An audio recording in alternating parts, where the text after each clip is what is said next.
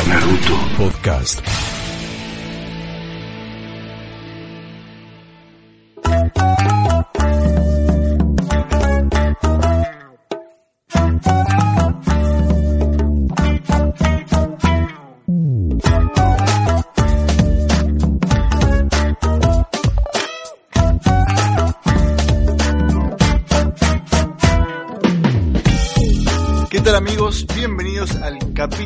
8 de Naruto Podcast. Un podcast en el que todas las emisiones tratamos de hacer una lectura con Sharingan de aspectos que a simple vista parecen básicos, pero que en definitiva si uno presta un poco más de atención nos hablan de la vida misma.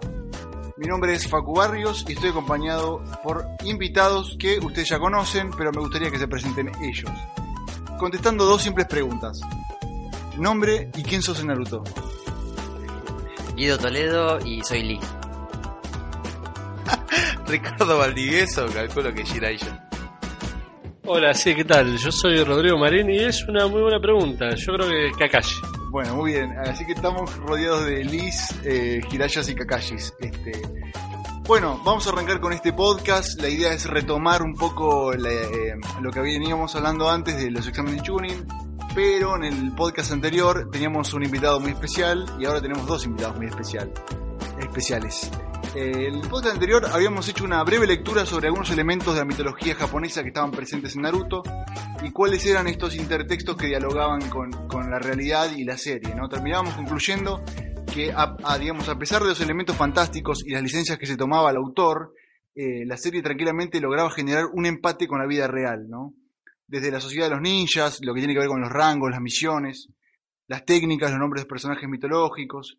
¿No? Richard, vos qué, qué habías visto de eso la última vez? ¿Te acordás que hablábamos un poco de eso, no? Sí, habíamos visto también de la diferencia entre lo que era mitología y lo que era la realidad histórica. Totalmente. Como pueblos históricos con sus nombres y demás. Hoy también estábamos hablando sobre mm, la- las eras y los, Exacto, los y- nombres diferentes que había de guerreros, de shogunatos, de un montón de cosas que son eh, acontecimientos reales, históricos, que no son mitológicos, pero sí son reales. Exactamente. Y vos habías hecho una acotación en el Facebook de, de Naruto. ¿Te acordás que había unas cosas que, que te habían quedado por decir?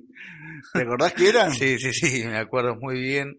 Que Ah, o era... sea, a mí me parece interesante porque realmente eh, quizás era algo que se escapó del, del podcast anterior y, y está bueno que, que lo retomemos ahora. Hablabas algo de, del Sharingan. ¿Te acordás que Sharingan tiene tres aspas? Claro. Y lo relacionabas con los equipos que son tres integrantes. En, en el mundo de, los shogunes y en el mundo oriental, de, en, en, en particular del Japón, hay un símbolo que son como tres aspas que van girando. Esas tres aspas o esos tres elementos que siempre van girando se representan los tres conflictos del hombre.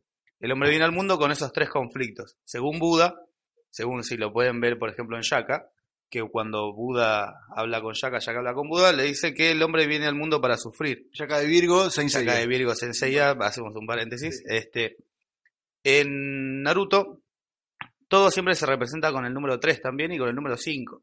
Van a haber varias cosas así. En este caso, el Sharingan, si lo ven bien, tiene las tres aspas que van girando en un mismo núcleo. Ese mismo núcleo forma parte del hombre en sí. Y las tres aspas van formando los tres conflictos que es unir el cuerpo, la mente y el espíritu. Entonces decimos que el, la ambición del hombre es llegar a poder unir el cuerpo, mente y espíritu, que es el camino de, del Bushido. ¿Y cómo hacías esto? ¿Cómo lo relacionabas con los grupos, con los equipos que se formaban en Naruto? ¿no? Uno ponía el, el cuerpo, otro el espíritu y otro la mente. Claro, primero lo relacionaba porque es muy parecido, yo lo puse en el podcast anterior, eh, lo, lo puse como comentario aparte, la foto del, del logo de mi escuela, que particularmente tiene las tres aspas y tiene un montón de cosas, y explico también de cómo tiene los ocho trigamas y para qué lado van las aspas, por qué, y tiene las cinco garras de afuera, que son los cinco elementos, que eh, no está de más también decirlo, que son los cinco Hokages, son las cinco Totalmente. islas del Japón, este, las cinco perfectas gotas que cayeron del y demás. Pero todo eso también eh, tiene mm, como índole de que los tres conflictos de unir el cuerpo, mente y espíritu son también representados en los, en los grupos.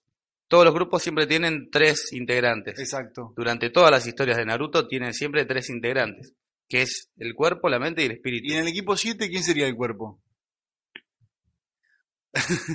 lo estuvimos discutiendo. Claro, claro que sí. Lo estuvimos discutiendo porque hay una disyuntiva entre quién pone el cuerpo, quién pone la mente y quién pone el espíritu.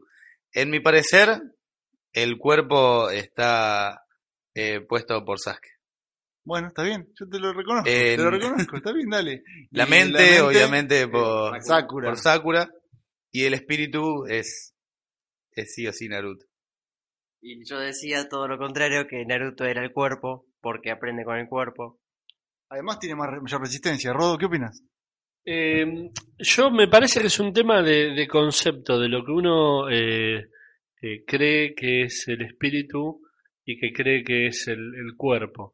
Porque mm, si a- hablando de, de espíritu eh, pensamos, eh, no, yo pensaba, ¿no? En el tema de la voluntad, eh, yo creo que eh, Naruto es la encarnación de la La voluntad. voluntad, sí. Eh, ahora si, eh, digamos, me parece que, que tiene que ver con eso, me parece que a unos le da una idea y a otros otras, pero porque me parece que el concepto de, de mente no hay duda, por eso con Sakura no hay ninguna discusión. No, no, sin duda. Pero me parece que el tema de mente y espíritu, me parece que eh, quizás los conceptos que maneja Richard y los que manejamos los otros son diferentes. Entonces me parece que tiene que ver con eso, básicamente. Eh, el equipo de Tenten, Rock Lee y Neji. Rock Lee, obviamente, Toltai con el cuerpo. Este, Neji es netamente espiritual, hace todas lecturas espirituales y Tenten pone la mente. Exacto, bueno. Yo Sí, creo me que parece sí. que ahí no, no hay muchas No dudas, no hay mucho para, para discutir, ¿no? Bueno, pero este juego lo pueden hacer incluso ustedes, ¿no? Eh, es no es muy difícil. A ver cuál es eh, el que pone qué cosa en cada uno de los grupos. Y así en cada uno de los equipos, ¿no? Totalmente. Pero en el capítulo de hoy vamos a hablar, como decíamos al principio, de los exámenes tuning. Va a ser un capítulo largo. Ser un capítulo largo, me parece, ¿no? O sea, es como para que te mm, prepares el termo, te tomes un par de mates y que no sé, y que escuches este Naruto podcast. Yo creo que, que la vas a pasar bien, no sé, mi humilde entender. No, no, sí, totalmente. Igual la idea, digamos, es encarar todo el tramo final de exámenes tuning eh, y eh, lo haríamos, digamos, en, en dos partes, como para poder cubrir, digamos, y, y poder eh, repasar todo, porque si bien no son tantos capítulos, están cargados de, de un millón de cosas. Exactamente, ahí, la verdad que el Sharingan está trabajando full. Sí, sí, sí. Bueno, recordamos brevemente lo que pasó en los exámenes chunes anteriores. Apareció Orochimaru, un ninja legendario de la aldea. Este, ¿Qué más vimos? A Rock Lee, un personaje nuevo. Sí, destacamos varias peleas, destacamos a, a, digamos, toda la, la- la historia en el bosque, eh, el- el- la marca de la maldición, Exactamente. el sello que le pone Orochimaru a Naruto en el estómago. Nito quería decir algo de Rock Lee. ¿Te acordás algo de Rock Lee? No, no, lo que yo eh, quería comentar, que después de hacer el, el otro podcast donde estuve, eh, Rock Lee cuando pierde contra Gara, que, que decíamos eso de que en realidad pierde, que no pierde, que lo que buscaba es reconocimiento, él cuando pierde y se pone de pie otra vez, eh, él ya no, claro, ya está inconsciente y él no tiene, no tiene más eh, su parte de, mente, que es lo que él, él domina el cuerpo. eh, su cuerpo está destrozado, no, no, no hay más que su espíritu para ponerse en pie. Claro, el, el espíritu lo mantiene, lo mantiene en pie a pesar de que ya perdió todo. O sea, está eh, la pierna rota, el brazo destrozado, eh, desmayado, pero el tipo sigue en pie y en posición de guardia, ¿no? Claro, claro, claro, que justamente es- esa es su actitud, su actitud de seguir adelante, de no dejarse perder ante nadie. Totalmente. Bien, algunos conceptos que vamos a ir viendo en esta última parte de los tuning me parece que tienen que ver con que eh, mm, Kish- Kishimoto amplía un poco la historia de la aldea Konoha. Empezamos a conocer cosas que pasaron en el pasado y que ahora cómo repercuten en el presente. O sea, como que la historia se empieza a ampliar, ¿no? También tenemos este concepto que tiene que ver con eh, la aldea, que es en definitiva es la familia, y cómo a partir de ahí se, se produce un sacrificio, ¿no? O sea, que hay que sacrificarse por la aldea, por la familia, ¿no? Y eh, otro concepto que vemos también es esta relación entre discípulo y alumno y sensei, que me parece que esto marca básicamente toda esta última etapa de, lo, de los Sí, sí. Esto es lo que veníamos hablando. Sí, me parece que estos conceptos eh, están muy fuertes junto con, con todo lo que tiene que ver con los sentimientos en general. Está muy fuerte a lo largo de todo este tramo final de los exámenes Turing, porque uno ve distintas relaciones de, de sensei alumno eh, a muchos niveles diferentes. Eh, bueno, de hecho, eh, con nosotros eh, Ricardo justamente es un sensei, con sensei. lo cual, no sé, ¿nos podés decir algo al respecto? Les voy a contar una cosa con lo que dijo Facundo y capaz que también contesta esa, esa pregunta. Este, en el año 2010 vino un señor que se llama Minoru Higa Sensei, décimo dan de Shorin-ryu Kyudokan, representante hoy en día también de todo Kyudokan en el mundo y okinawense. Eso es karate, ¿verdad? Eso es karate, sí. Es, es una escuela de karate okinawense. es bastante reconocida e importante. Y este hombre, cuando vino a la Argentina, dijo la importancia del kumite. Kumite significa combate, no significa pelea, es eh, levantarse, pararse de manos. Este, dijo que no existe el kumite de práctica, no existe el, el combate eh, ficticio ni nada de eso, sino que solamente existe cuando eh, tenés que defender tu familia o tu lugar. Si no es por defender algo más que no seas vos mismo, no, no está la intención de hacer un combate. No existe un combate si no es por tu propia familia o por alguien más, que no seas vos mismo. Bueno, acá cierra el... No, El porque mientras que, que dice esto, e- ese es otro concepto que está dando vueltas en este tramo Todo el final tiempo, todo el y tiempo. que arranca desde la parte de Haku, que Haku le dice a Naruto que uno es verdaderamente fuerte cuando tiene por qué luchar. Que es Exactamente. lo que decía este sensei que se nota muy fana de Naruto, ¿no? Pero Bueno, eh, ah, también me parece que hay otro concepto chiquito que anda dando vuelta, que es el tema del destino, y que como nosotros nacemos ya como predestinados a algo, y que se da en, en algunas que otra pelea, en alguna que otra pelea, bueno, es un concepto también que está presente. Bueno, eh, yendo a lo, a lo más, digamos, lineal y cronológico de, de, de la serie, tenemos eh, una primera parte que está Gara yendo al hospital a visitar a Rock Lee, a ver cómo anda y ver si de paso lo puede matar, porque, digamos, de chiquito tuvo problemas, no le compraron la Play. Y, y bueno, y mm, que ahí otra vez, eh, digamos, vuelve este concepto de eh, sensei alumno. Eh, ¿Por qué? Porque una de las cosas que le queda haciendo ruido a Gara en la cabeza es que Guy saltó a protegerlo a, a Rock Lee, ¿no? Y no podía entender cómo alguien se preocupaba por, por otra persona, ¿no? Mismo Exacto. cuando perdió. exactamente, ¿no? sí, exactamente. Y, y ahí se da toda una historieta que está Shikamaru, que está Naruto y demás. Y otra vez aparece Rock Lee, aparece Guy, perdón, para protegerlo a, a, a Rock Lee. Exactamente, sí, incluso está Naruto y Shikamaru, Ujú. eh, que digamos interrumpen lo que iba a ser la, la masacre de, de Gara en ese momento. Sí, y lo pinta, lo pinta, digamos, eh, cada vez más a Gara de- del ser despiadado, digamos que es. Sí, eh, y ahí empezamos a conocer un poquito más el- lo que es Gara, ¿no? O sea, cuáles son las intenciones. Es como que al principio es muy enigmático y ahora se empieza a abrir un poco más el panorama y, y es como que empezamos a entender cuál es la filosofía que hay detrás. Totalmente. Y después, bueno, tenemos eh, eh, Kakashi, que ahí hay un enfrentamiento, ¿no? Con un, con, con Kabuto. Kabuto, bueno, porque también se devela cuál es la, la verdadera identidad de Kabuto. Kabuto está al servicio de Orochimaru, básicamente. Ahí es donde empezamos a ver que Kabuto eh, tiene como unas reuniones, unas reuniones secretas con Orochimaru y donde le plantea cu- cuál es el plan que va a tener y básicamente lo que quiere hacer es matar a Sasuke. Claro, y mm, ahí aparece Kakashi y lo- yo no sé si lo quiere matar, lo quiere secuestrar, porque digamos, eh, que Orochimaru se quiere hacer con el cuerpo. Sí, Eh, exacto. pero pero lo- la, toda la sensación que da ahí es que lo quiere asesinar. Lo quiere asesinar. Y saca un bisturí y vos cuando lo estás leyendo en el manga no te das cuenta que Kakashi en realidad estaba atrás. Y lo que hace es lanzarle el bisturí a Kakashi que estaba atrás, que él lo agarra al toque. Porque el señor eh, lee el manga, que, que quede claro. No, claro, yo leo el manga. Es así. Eh, ¿Y qué pasa? En realidad ese no era Kabuto, sino que Kabuto estaba tirado como un ambu y termina escapándose. Este, así Sí, que ahí y empezamos eso- a tener la realidad de Kabuto. Y hace una especie de dedo tensei, un proto dedo tensei, Hay algo ahí, ¿no? sí, Tiene un, hay un algo ahí. cuerpo que se mueve, una cosa media rara. Sí, Después tenemos a, a Naruto que quiere que lo entrene Kakashi. Claro, pero- va y lo avanza Kakashi y le dice, Kakashi, eh, vos me tenés que entrenar porque... Y lo corta Kakashi en menos 10, Exacto. ¿no?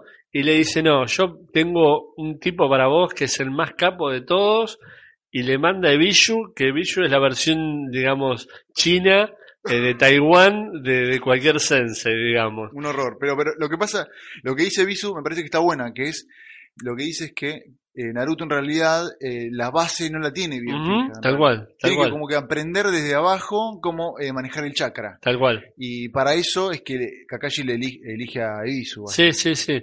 Y bueno, y, y en todo ese proceso de entrenamiento, que es bastante breve, aparece Hiraya. Que, que Hiraya es, digamos, un, un, eh, como es un Sanin, un ninja legendario y demás. Eh, ¿Vos nos querías decir algo, Además, Richard? Es el personaje favorito de Richard. Claro, pero antes, eh, Ibisu además lo que hace con Naruto es más que nada ponerle los pies sobre la tierra como diciendo, bueno, nene, ya estás grande, tenés que hacer la parte protocolar, porque recordá quién es eh, este sensei que era el que le enseñaba a Konohamaru. Exacto, exacto. Entonces, él le pone los pies sobre la tierra como diciéndole, nene, mira, vos en el mundo te tenés que comportar protocolarmente así. O sea, todo lo que estás haciendo, sos un irrespetuoso, sos esto, bueno, tenés que agarrar los cubiertos así, esto se come así, no a lo Total. bruto. Y después viene Hiraiya, que también es otro bruto más. Sí, porque Hi- Hiraya es, eh, o sea, tiene esta cuestión, digamos, este mix de, el tipo está en la joda, en el rock and roll, las minas, el chupi, las minas, las minas, ¿no? Sí. Y todas esas cosas que a la gente le interesa, ¿no? Que lee la- el mismo manga que, que lee Kakashi. Claro, en realidad es el autor, él, Él es el autor, o sea, es, es el más grosso de todos. Pero bueno, digo, lo, lo interesante, claro, lo interesante es que eh, el tipo da este perfil, eh, esto que decía Richard, ¿no? Que, que eh, digamos, no, no es muy protocolar y demás, pero al mismo tiempo, en la primera de cambio que el tipo tiene, eh, te muestra la, la calidad que tiene, ¿no? Lo ve a Naruto en un momento haciendo una pavada, le ve el sello, o sea, le relojea el sello Totalmente, sí. y, y el tipo agarra y al toque ya detecta que, que ese sello tiene algo que no estaba que no está bien. Estamos hablando del sello de nueve colas que le hicieron eh, aquella fatídica noche hace 12 años atrás. Este, y además que eh, Orochimaru se lo había como vuelto a sellar Claro, de la- una manera mm, como eh, mal, errónea, digamos. claro, Es un sello que no se lleva bien con el otro sello. Es un sello de 5 sobre un sello de 8. Entonces él dice que por eso no tiene estabilidad en su manejo claro, del el, te- chakra. el tema del par, impar y qué sé yo, entonces eh, eh, Hiraya, digamos, me- mete una buenísima, pero todo en tono de broma, bueno, levantá las manitos, así te relajás, no sé qué, y agarra y le saca el sello y después le dice, bueno, anda a probar eh, si podés caminar arriba del agua. Sí, lo buenísimo es que Naruto nunca se entera que en realidad le saca el sello. O sea, es como que Jiraiya se lo saca. Sí, es la, es la mano invisible del sensei que, que acomoda las cosas y después no te enterás. Totalmente. Bueno, esto volvemos de vuelta a lo mismo, eh, que tiene que ver con eh, la relación entre discípulo y sensei, ¿no? Acá hay otro, otro, otro exponente, si se quiere. ¿no? Totalmente. Y digamos, y Hiraya entrenando a Naruto y, y Hiraya siendo el sensei del padre, del cuarto Hokage. loco. Entonces eso- ahí se da una cosa, digamos, generacional y, y demás que, que es genial. Pero en una primera lectura no lo ves eso, ¿eh? No, no, bueno, No ¿qué es lo que siempre hablamos? Esto de Naruto lo tenés que ver dos o tres veces, porque cuando lo ves recién dos o tres veces, empezás a encontrar la interrelación entre todas las cosas, ¿no? Bueno, el cuarto Hokage empieza como a tener un mayor, eh, si querés, es como una de las partes en donde tiene un protagonismo, Sí. aunque no está, Sí. aunque no está, eh, aparece, lo nombran, hay una foto, eh, muestran eh, la, la cara en la roca, es como que todo el tiempo se están refiriendo a él. Tal cual. Hiraya que a su vez le enseña a hacer el Kuchiyose no Jutsu. No jutsu, exactamente. Muy bien tu francés. Sí, Eh. estuve practicando toda la, toda la mañana. Bueno, bueno, está bien. Puedes seguir practicándolo mañana, no hay problema. Kuchiyose no Jutsu. Muy bien, te salió mejor antes. Bueno, pero claro, sí, que primero hace una babosa, una cosa eh, Un horrible. un. Y le dice, le dice, es un sapo, le dice, no, no tiene patas. Le Y dice. después hace uno con patas. Claro. Pero solo con las dos patitas de atrás. Claro. Bueno, pero digo, todo eso eh, apela a toda la parte más humorística de Naruto y qué sé yo. Y, y Hiraya que agarra y que mm, dice, vos tenés que usar el, el chakra de, de el nueve colas que tenés adentro, ¿no? Exacto. Y, y, mm, una cosa que comentábamos antes de grabar el, el podcast es que Hiraya es el primer sensei que retoma el, el camino, digamos, o, el plan original del cuarto Hokage. Exacto. El cuarto Hokage deja al Kyuubi adentro de Naruto con la esperanza de que Naruto pueda hacer uso de eso para proteger a la aldea, para proteger lo que se veni- lo que se podría venir en un futuro, por el ataque del enmascarado y que después se fue, y etcétera, por mil. Sí, claro. Eh, y digo, y el tipo es el primero que agarra y dice, no, vos tenés que hacer uso de eso. Sí, pero para eso le dice, tiene que agotar todo su chakra, o sea, el chakra propio de Naruto, y una vez que lo agote, tiene que, como de alguna manera, ahí, eh, digamos, sacar de la reserva de- del, del Kyuubi. Y Claro. para eso el tipo lo empuja de un risco, Claro, básicamente. sí, sí, sí. Y está muy bueno porque ahí es donde Naruto negocia con, el, con Kurama, que todavía no sabemos que se llama Kurama, Claro. pero negocia con el Kyuubi. Juan Carlos Kyuubi. Sí, Juanca, negocia con Juanca y el tipo le dice, bueno, prestame un poco del chakra porque vos estás en mí, qué sé yo, bueno, pibe. si yo- yo me muero, vos te morís. papu. Claro, es así, es así básicamente. Eh, entonces ahí es donde el QB le, le presta el chakra y aparece Aparece Gamabunta. Gamabunta. Claro, que, que aparece, claro, no aparece un sapo intermedio más o menos y la zafa. Aparece el jefe sapo, eh, que casualmente o no, con esto que veníamos hablando del cuarto, el último que lo había invocado era el cuarto Hokage. Y sí, ¿no? eso lo dice Gamabunta. Aparte, a mí lo que me gusta de Gamabunta es que viene totalmente fuera de topic. O sea, off topic mal, hablando, puteando, viste, o sea, como mala Se onda. fumando sí. en el medio de, un- de Sí, una y grieta. le dice, vos no podés ser, vos no podés ser mi, como mi jefe porque yo soy el jefe y vos sos mi subordinado y para que seas mi subordinado tenemos que irnos de copas. Le dice, y, y como que Naruto dice, no, pero pará, tengo 12 años, ¿qué, onda? ¿Qué querés que no tomo saque? Claro, y lo quiere hacer cagar, y, ¿no? O sea, eh, está, está bueno eso. No, eso está muy una buena está muy bueno. incursión. Y bueno, y en paralelo, si bien dentro de la serie no ocurre, digamos, en, en los mismos episodios, en paralelo, Kakashi se queda entrenándolo a Sasuke. Bueno, hay unos, un par de cameos ahí que es como Kakashi tratando de subir a, a una especie de, de montaña, de risco, y arriba ya estaba el campeón. Claro. ¿entendés? O sea, arriba ya estaba, lo estaba esperando. Porque se subió el ascensor. Claro. Sí, no, y, mm, y eso está interesante porque por un lado aparece Gara ahí, que hay como una especie de desafío, qué sé yo, porque Gara como que, eh, eh, si bien esto se explica un poquito más adelante, eh, Gara destaca en, en Sasuke que ve muchas cosas de sí mismo. Exacto, Richard.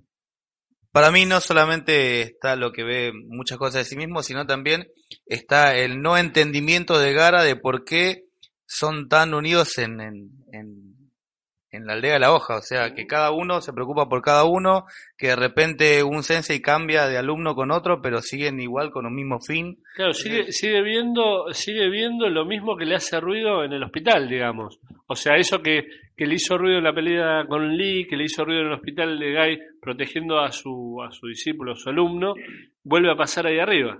Claro, es como al, al no tener Gara un referente de sensei, no puede entender qué es lo que significa.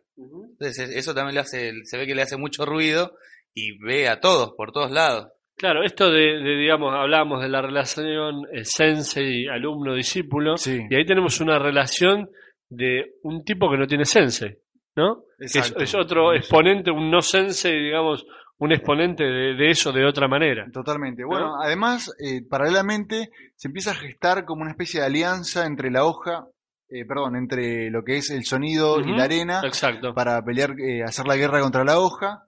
Y eso también es, es como un complot que, que está por debajo, por detrás de todo lo que es los exámenes Churin propiamente. Claro. Bueno, que arrancan, digamos, todo este tramo final de, de las peleas finales, eh, arrancan con una pelea tranqui, como para, digamos, ir entrando un poquito en calor.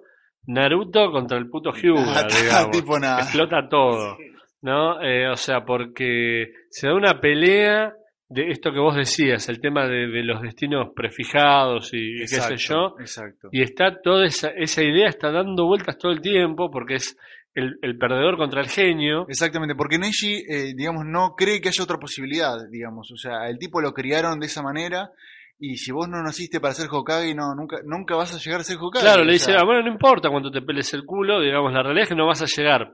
Y el tipo agarra y le dice, no, no le dice eso porque eh, es malo, le dice, eh, mi- yo soy de la rama secundaria porque mi papá nació segundos después que su hermano gemelo, ¿sí? Y eso determinó y, todo. y eso determinó todo su destino de ser la rama secundaria y por eso mi papá se tuvo que sacrificar y tuvo que dar la vida para proteger a su hermano que había matado a un ninja, digamos, y para evitar una guerra. Claro, todo ese trasfondo también eh, cargadísimo de, digamos, la historia de Hyuga y todo lo que pesa sobre y Neji. por qué él odia a la, odia mal a la, Sí. a la línea principal y por, por qué pasa lo que pasó con la pelea con Hinata. Hay un, hay un paralelismo también que hace con, con el sello que lleva Neji Hyuga, que es como que esto es lo que significa ser un pájaro enjaulado, dice, ¿no? Que es eh, esa, ese sello que tiene en la frente. Claro, dice, dice una cosa, dice, eh, vivir todos los días pensando que en cualquier momento te pueden derretir el cerebro. Sí, sí, ¿no? Es, tremendo, o sea, porque el tipo, ah, eh, digamos,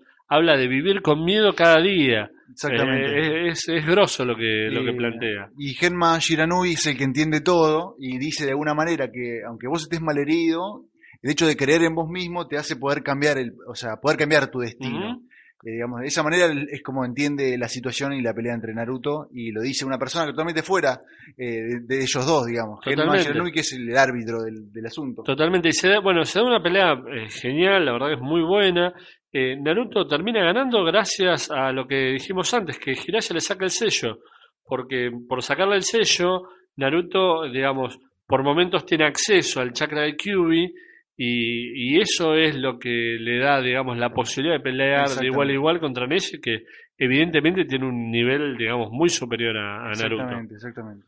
Y bueno, y después de esa pelea que, que gana finalmente Naruto, que no lo puede creer, eh, también hay una escena donde eh, ya después de, de haber perdido Neji, eh, digamos, el tío de él, que, que es, digamos, el, el líder, el, el representante de la línea principal, eh, le entrega un pergamino donde el, el padre de Neji le confesaba que en realidad él dio su propia vida, esto del sacrificio que decíamos, Totalmente. ¿no? Él dio la vida, pero la, la dio no porque él era de la rama secundaria, sino la dio por voluntad propia. Totalmente. ¿no? Esto es, como decís vos, Rodo, el tema del sacrificio otra vez presente y además el tema del honor. El código de honor eh, que de alguna manera indica que si vos sos de la rama secundaria, tenés que dar la vida eh, y el tipo lo da con la propia voluntad. Claro, pero la voluntad propia. Les cuento algo histórico también. Después de la abolición del seppuku, todo lo que son los samuráis y los clanes ninja pasan a seguir igualmente las reglas del Bushido, que era el libro que regía.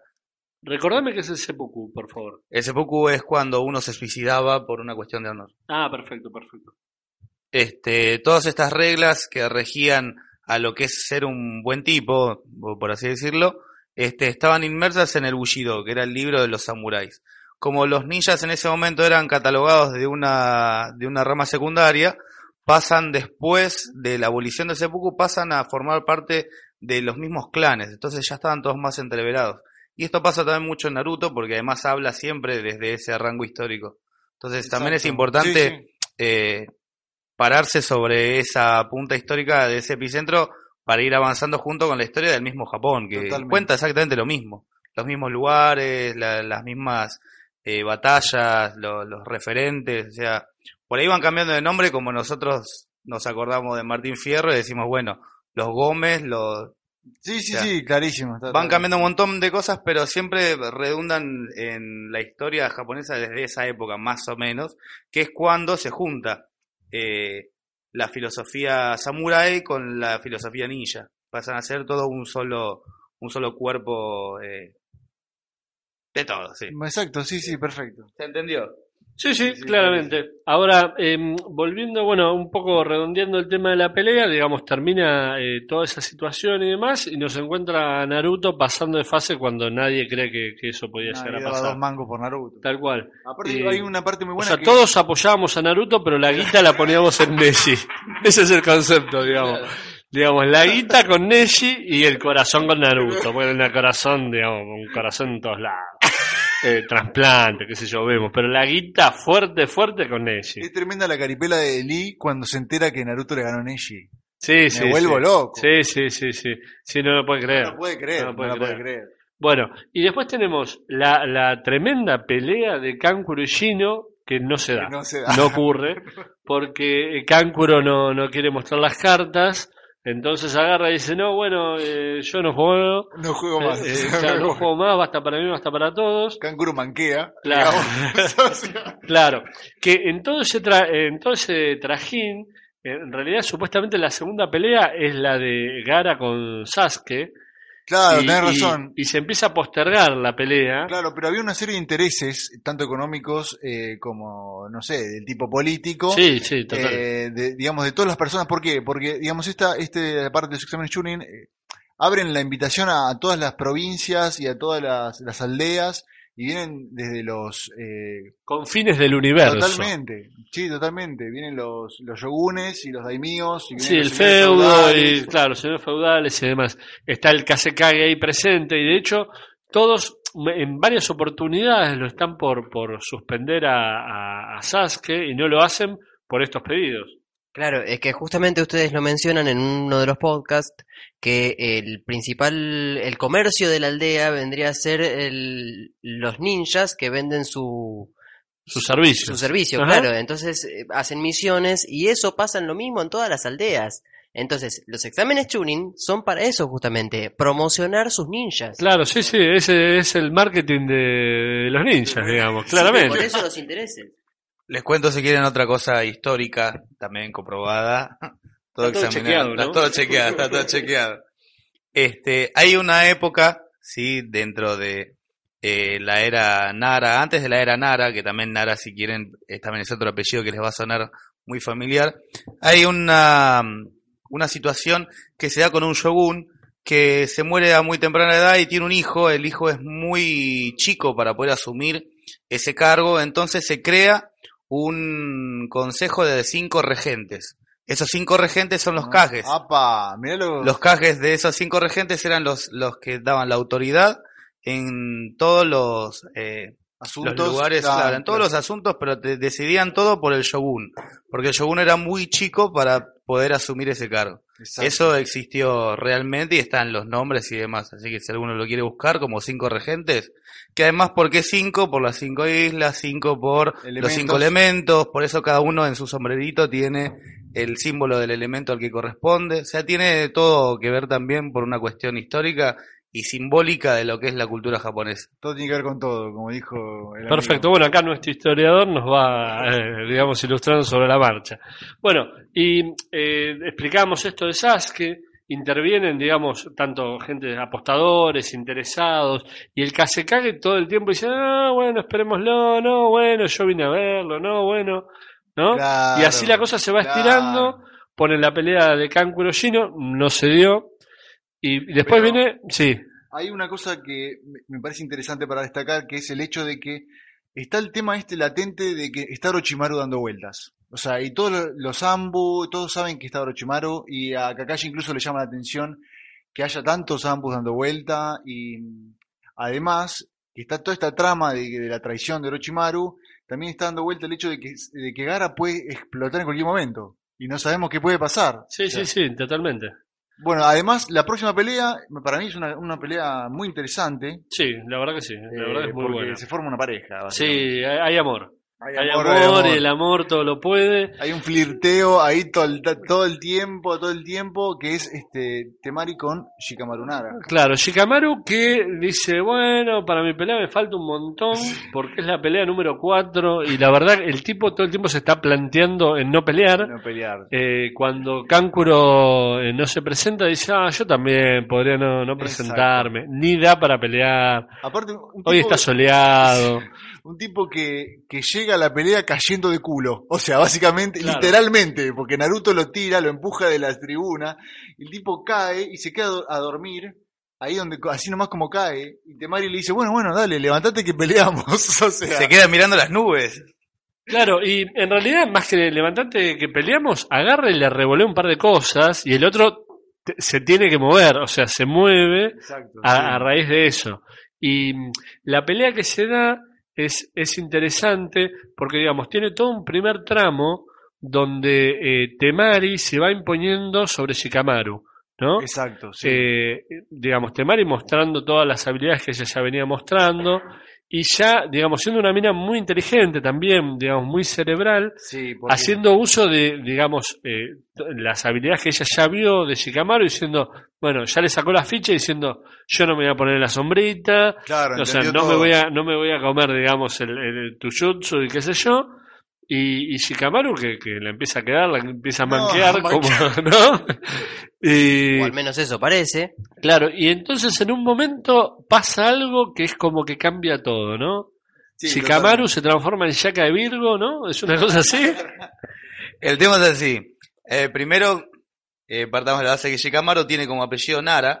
El apellido Nara en la historia japonesa viene de una era, la era Nara, ¿sí? con los clanes y demás, que estaban dando vueltas, se juntan y los de ese lugar precisamente, de los de esa región, los Nara de esa región, este, son los que traen el budismo al, Japón. Entonces, traen muchísima sabiduría, muchos sabios, mucha cultura shinto y mucho de lo que habíamos hablado la otra vez.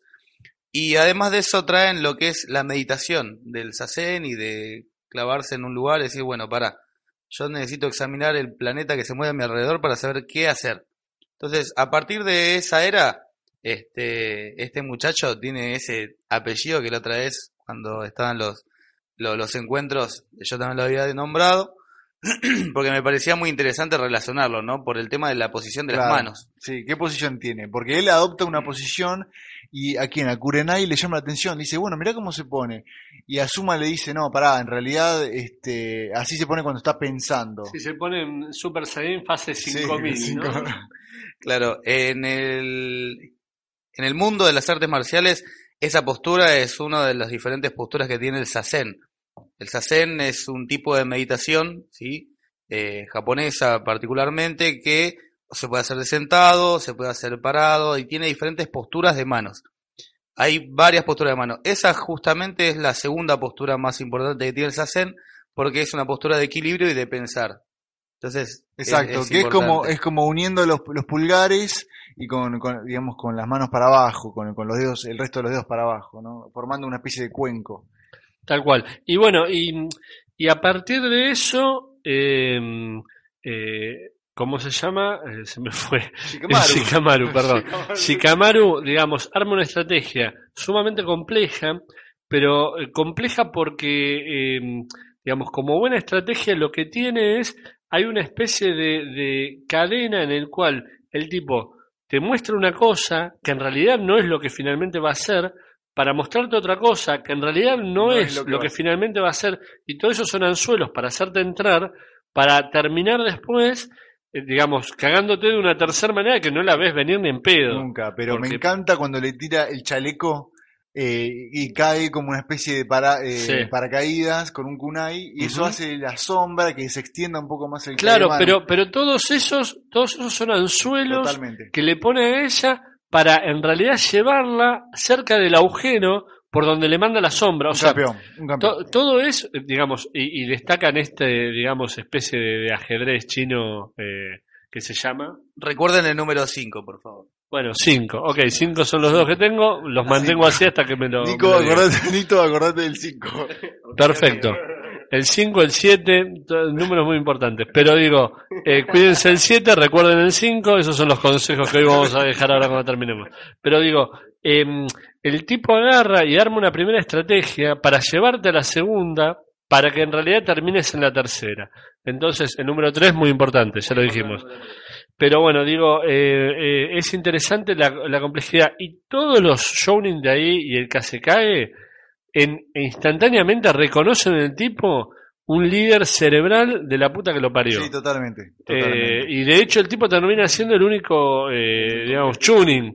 Con lo cual, eh, digamos... Es el único que se egresa de Tuning, claro. Claro, tal cual. eh, o sea, por, por la cabeza que tiene, porque el tipo dice, a este lo pongo, lo meto dirigiendo Flandia y ganamos la Champions, y eso que estamos acá, o sea, Porque hay- además hay una condición previa al examen Chunin que en realidad no solamente eh, se, se conforma como Chunin el campeón del, digamos, de ese mini torneo, sino cualquier otro que haya hecho un buen Sí, papel. Los, los aptos, lo- los Claro, que son más aptos, no digamos, no es- necesariamente el campeón. No es condición sine qua non ser campeón del, del, del examen Chunin. Exacto. O sea, para hacer Chunin. Exactamente. Eh, déjame hacer un, un paréntesis. Eh, Shikamaru, uno de los finalistas en el examen Chunin en el Naruto Podcast. que eh, para mí perdió injustamente con Gara. Nada más, listo, sigamos. Bueno, está bien. Eh, Gara tuvo eh, todos los votos, Shikamaru tuvo uno que fue acá el del señor. Pero bueno, no importa, la democracia es así.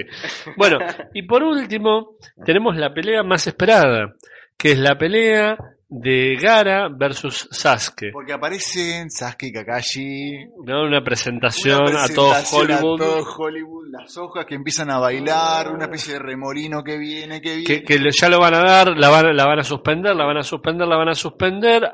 Naruto ve una hoja, se hace el silencio, la la la la. Pero primero, para, primero te muestran tipo que alguien está llegando a la puerta y vos no sabes quién es. Y ya, ah, sí, cómo no, pasen por acá. Y cuando decís acá viene Kakashi con Sasuke, te muestran y es Es Guy con Lee. claro, claro que sí. No sé, no sé por qué te estás riendo. Otra vez, otra vez, igual eh, abro un paréntesis, un corchete dentro de tu paréntesis, que digo, otra vez, sensei discípulo, Claro. fundamental. Los dos llegando juntos, trayéndolo al otro herido, ¿no?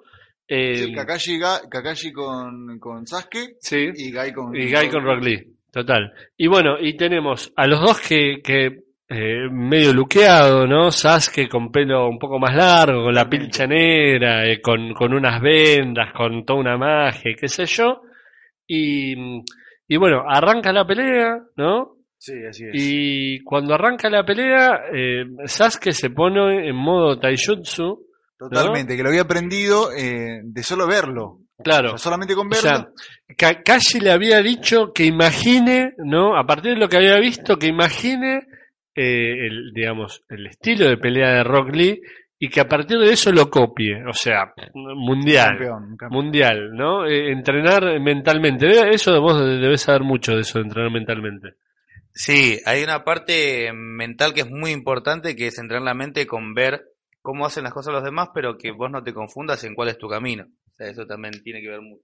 Sí, sí, total. Y bueno, y empieza la pelea, qué sé yo, y, y eh, eh, Sasuke que está full, pero digamos, todos concluyen en que con eso solo no le iba a alcanzar, porque evidentemente a Rock Lee no le había, no le había alcanzado. Pero Rock Lee incluso reconoce que dice, no puedo creer que este hombre haya copiado Sí, mi en tan poco en tiempo, en un mes. claro, O sea, en tal un cual. mes ya eh, me, me- casi me igualó el nivel de taijutsu. Ujú. Y bueno, y tenemos la pelea, qué sé yo, y, y Gara en un momento agarra y se mete en, una- hace una esfera loca de, de, de arena, con varias capas y demás, que es medio impenetrable, ¿no? Muy duro, y le pega un golpe de Sasuke y termina con la mano ensangrentada, Totalmente, sí. Pero Y no es que- cualquier- ¿no? Y al mismo tiempo saca pinches también. Claro, porque cuando la quieren atacar eh, se convierte en pinches que te quieren. Claro, y, y bueno, y después de, de toda esa movida, qué sé yo, Gara se pone en modo eh, eh, medio berserker ahí adentro, hablando, hablando solo, todos dicen, uh, está hablando solo, está hablando solo, pero hay un par de cosas que tira que yo creo que no, no, no son menores. El tipo dice, habla, di- dice madre, Sí, dice todo el con tiempo la madre, madre, esto, madre. madre lo otro, porque no sé qué, qué sé yo. Y Como que la arena que lo protege es la madre. Claro, ¿no? Uno- Una cosa por el estilo, que eso después más adelante Se eh, retoma. se, se retoma varias veces, como que la arena que, que lo protege en realidad es como el espíritu de la madre, ¿no? Que, que lo protege. Vie- vie- Viene también igual mencionando eh, varias veces con el tema de la arena con sangre, de la arena que chorrea sangre, que entonces tiene otra, otras modalidades que también están inmersas en partes de la historia junto con, eh, con gente de shogunatos donde se vertía muchísima sangre Ajá. y que esto en la historia era muy, muy Sí, importante sí. también por cambiaba totalmente un periodo. Claro, Entonces, claro. Sí, sí. para mí era muy importante. Bueno, y mm, tenemos, digamos, toda esa parte y acto seguido agarra y dice, sabes que bueno, eh, ok, vos estás encerrado ahí, yo también necesito tiempo para preparar eh, el jutsu que tengo. Y ahí Kakashi dice, bueno, nos tardamos por algo en particular. Realmente nos demoramos por esto en particular. Y ¿Y y qué es ese algo? ¿Qué es eso que, que prepara? Porque Kakashi hace un reconocimiento, eh, otra vez la relación eh, sensei-alumno, ¿no? Hace un reconocimiento en Sasuke y dice, eh, yo, entre- eh, digamos, yo lo entrené a él porque él es como yo. Exacto, exacto. Eh, que, que me parece que no, no, eh, no es poco, reconoce un, un tema de sentimientos, un tema de soledad. Cuando uno ve el Gaiden de, de Kakashi, ve que Kakashi tiene mucho de Sasuke. En su equipo era como el Sasuke, ¿no? Totalmente. Aparte, otra cosa. Kakashi reconoce que Sasuke es como él y Guy reconoce que Rock Lee es como él. Tal cual, tal cual. O sea, ahí tenés ese paralelismo Tal también cual. que sea. Y, y, y Guy diciéndole, no, no le habrás enseñado esto, que no sé qué. Sí, sí, le enseñé porque es como yo, le dice. Claro, y ahí y- vemos a Sasuke acumulando chakra en la mano. Que es y a decir, me parecido, vuelvo loco. claro que es parecido a lo que pasa con las, con las puertas, digamos que eh, eh, Kakashi. Claro, se da la inversa. Esa, Claro. esa escena se da la inversa. Claro, Kakashi le dice, vos no le habrás enseñado. En su momento le Claro. dice eso a Guy y Guy ahora le dice, bueno, le habrás enseñado. Claro, totalmente. Así que bueno, y tenemos a- haciendo el Chidori, que la verdad que es fantástico. Y un- Sí, yo quiero rescatar una cosa. Eh, los que vieron el Chidori de Sasuke, los que vieron el anime, bueno, repásenlo pero en el manga. Es impresionante cómo está dibujado, cómo está dibujado cada viñeta del Chidori de Sasuke. Es increíble. Lo recomiendo, vuelvan a leerlo, entren a shippuden.tv o pongan manga Naruto en, en- en Google y busquen ese episodio donde Sasuke prepara el Chidori. La verdad que es increíble cómo está dibujado. Ahí lo voy a Bueno, traer, lo voy a traer. y, y ahí viene, viene corriendo, baja eh, a toda velocidad con una cosa media eh, hollywoodense, entra y le clava el, el Chidori, digamos, esquiva los ataques de, las puntas esas de arena y le clava el Chidori y, digamos, atraviesa la barrera de arena y, lo logra herir a, Gara. Y Gara primero medio que no entiende nada, no sé qué, y después dice, no, pero pará, esto es sangre y es, esta sangre es mía. Y mm, una cosa que, que habíamos destacado en su momento con, con Kabuto es que Gara había hecho muchísimas misiones, pero nunca había sido herido, nunca había sido, eh, digamos, eh, nu- nunca había visto su propia sangre. Exactamente, y ahí empieza como a, a, manquearla mal, porque empiezas a, a sacar todo lo peor. Claro, sí, sí, el tipo medio se, se vuelve loco y demás, y todo eso coincide, ¿no? Con lo que es, digamos, porque se em- empiezan otros personajes a hablar y demás, y, y ¿cómo se llama? Y empiezan a, a- a concluir, digamos, que se va a dar el, el- la invasión, digamos, a Konoha. Exactamente, ahí es donde pasa que eh, acá hay una especie de genjutsu, ¿no es cierto? Sí, exacto. Hay, hay un genjutsu general y, y digamos, y ese es el punto de partida de lo que es la invasión de los ninjas de la arena y los del sonido a, eh, a, a Konoha. Exactamente, ¿Correcto? Exactamente. Bueno, hasta acá esta parte de los exámenes tuning. Ujú. Esperamos que les haya gustado. Eh, ¿Algo más para agregar? ¿Qué quieren decir? Eh, Bueno, muy bien, me parece genial. me parece genial. Gracias por todo, Richard.